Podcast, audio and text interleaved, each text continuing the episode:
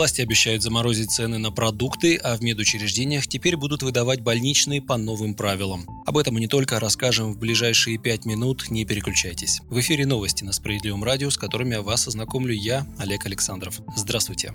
В России могут зафиксировать цены на сахар, песок и подсолнечное масло. Однако произойдет это не сразу, а с 1 января и продлится заморозка всего три месяца. Об этом сообщает газета «Известия». Цена на подсолнечное масло может остаться на уровне 95 рублей за литр при покупке продукции у производителей и 110 рублей в рознице. В свою очередь цены на сахар в магазинах на уровне 45 рублей за килограмм. Отмечается, что договоренности фиксации цен на таком уровне закрепят в форме соглашения между компаниями. Ранее президент Владимир Владимир Путин обратил внимание на удорожание базовых продуктов питания в стране.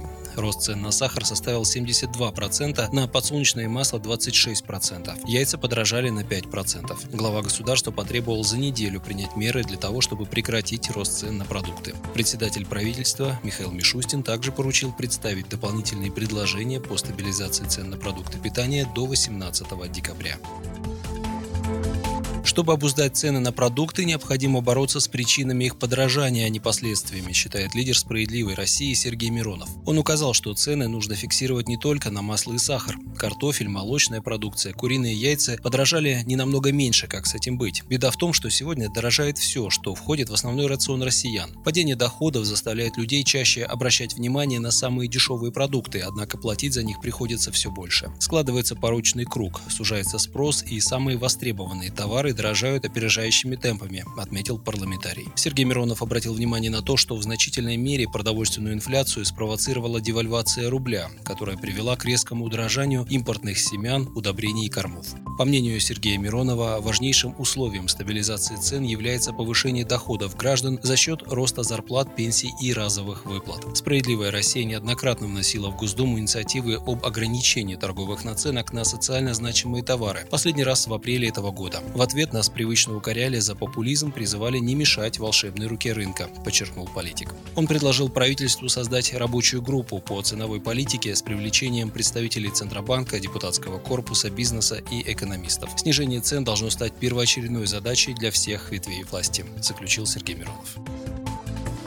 В ранцы школьников предложили вшивать GPS-маячки. Чтобы облегчить поиски пропавших людей, в Общероссийском народном фронте предложили создать единую базу, в которой будет сосредоточена информация обо всех неизвестных пациентах и неопознанных телах, сообщила РИА Новости. Госдума 9 декабря приняла закон, обязывающий персонал больниц оповещать полицию о всех пациентах, которые по состоянию здоровья из-за возраста или других причин не могут сообщить данные о своей личности. Это касается, в частности, людей, находящихся без сознания, малолетних детей и тех, кто страдает потерей памяти. Кроме того, согласно документу, медики должны будут информировать правоохранителей о случаях смерти больных, личность которых не установлена.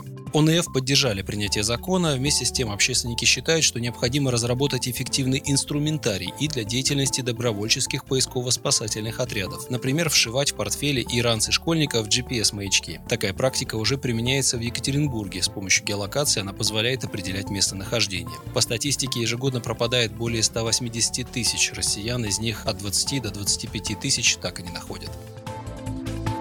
Справедливая Россия предложила ввести контроль за законностью действий полицейских при помощи видеорегистраторов. Соответствующие поправки внесены в Госдуму. Люди обеспокоены обсуждаемыми в Госдуме важнейшими поправками в закон о полиции, так как речь идет о наделении сотрудников полиции дополнительными возможностями в отношении личных прав. В этой связи СР предлагает обеспечить полицейских мобильными средствами видеофиксации, камерами, и обязать их осуществлять оперативную запись при взаимодействии с гражданами. Это позволит снять все вопросы контроля законности действий действий полиции и граждан. Также в «Справедливой России» не согласны с поправкой, разрешающей сотрудникам полиции беспрепятственно проникать в дома и квартиры граждан. Это приведет к серьезным злоупотреблениям, а у людей не будет возможности оспорить действия полицейских, заявил глава партии Сергей Миронов. Это положение он предлагает исключить из законопроекта. В России вступили в силу новые правила оформления больничных. Теперь наряду с бумажным листком нетрудоспособности можно будет оформить электронный больничный. При этом в бумажном виде его можно получить при предъявлении документа, удостоверяющего личность, а для получения больничного в электронном виде также потребуется СНИЛС. Кроме того, электронный больничный лист может быть продолжением больничного на бумажном носителе и наоборот. Как указывает парламентская газета, в случае угрозы распространения заболеваний, представляющих опасность для окружающих, документ можно оформить удаленно с применением телемедицинских технологий. Кроме того, отпадает необходимость получать больничный дважды тем, у кого есть два работодателя. Работники смогут отправить одному из них номер электронного листка нетрудоспособности. Вы слушали новости. Оставайтесь на Справедливом радио, будьте в курсе событий.